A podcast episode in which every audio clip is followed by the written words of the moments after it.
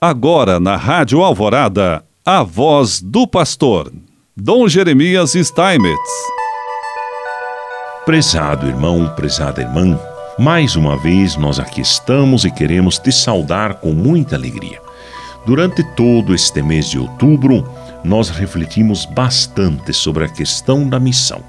E no domingo passado nós celebrávamos o Dia Mundial das Missões que certamente fez com que muita gente se aproximasse da fé, se aproximasse da igreja, se aproximasse de Jesus Cristo, com o seu lema: Sereis minhas testemunhas.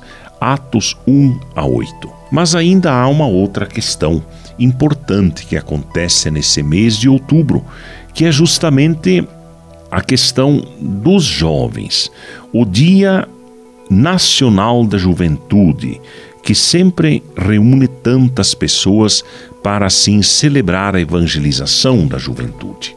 E a Assembleia Eclesial da América Latina e Caribe e o Sínodo sobre a Sinodalidade tiveram início na mesma época, outubro e novembro de 2021. Os dois acontecimentos são processos abertos, iniciados, mas sem data de conclusão porque são um verdadeiro desafio para colocar a Igreja, povo de Deus, em sinodalidade, a caminho em missão. O Papa Francisco pediu que a Assembleia Eclesial retomasse o documento de Aparecida, e assim o fizemos. Na verdade, muitas reflexões da Conferência de Aparecida já tinham sido feitas nas conferências passadas sobretudo nas de Medellín e Puebla. A opção preferencial pelos pobres, a opção preferencial pelos jovens, as comunidades eclesiais de base, a centralidade da palavra, a participação das mulheres, as culturas e a interculturalidade, a missão, entre outras. A Assembleia Eclesial, com o documento de Aparecida nas mãos, a partir de testemunhos, de reflexões teológico-bíblico-pastorais e dos trabalhos em grupos, alertou nossa Igreja Latino-Americana para 41 desafios pastorais e juntos ainda chegamos à escolha de 12 prioridades, sem deixar de lado os desafios. Entre as prioridades, chamou a atenção que a primeira delas tenha sido reconhecer e valorizar o protagonismo dos jovens na comunidade eclesial e na sociedade como agentes de transformação. Primeiro, poderíamos pensar assim: o que já se disse sobre a juventude na Igreja após o Concílio Vaticano II?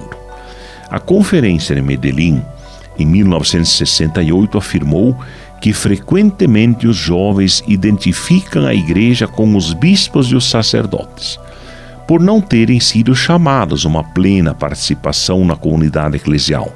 Não se consideram como integrantes da igreja. A linguagem comum da transmissão da palavra, pregação, documentos pastorais, são-lhes muitas vezes estranhos e por isso não têm influência em suas vidas esperam dos pastores que não somente divulguem princípios doutrinais, mas que os provem com atitudes e realizações concretas. Dá-se o caso de jovens que condicionam a aceitação dos pastores à coerência de suas atitudes com a dimensão social do Evangelho. Na Conferência de Puebla, em 1979, a Igreja fez a opção preferencial pelos jovens e afirmou que confia neles e que eles são a sua esperança.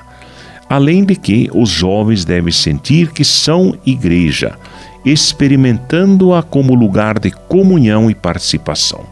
Por isso, a Igreja aceita suas críticas, por reconhecer-se limitada em seus membros e os quer gradualmente responsáveis na sua construção, até que os envie como testemunhas e missionários, especialmente à grande massa juvenil.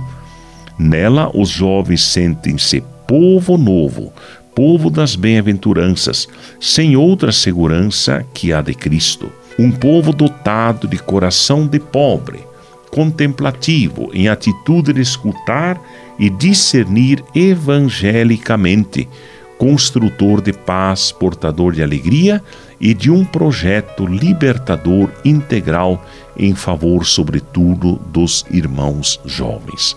E assim Ele quer nos abençoar, em nome do Pai, do Filho e do Espírito Santo. Amém.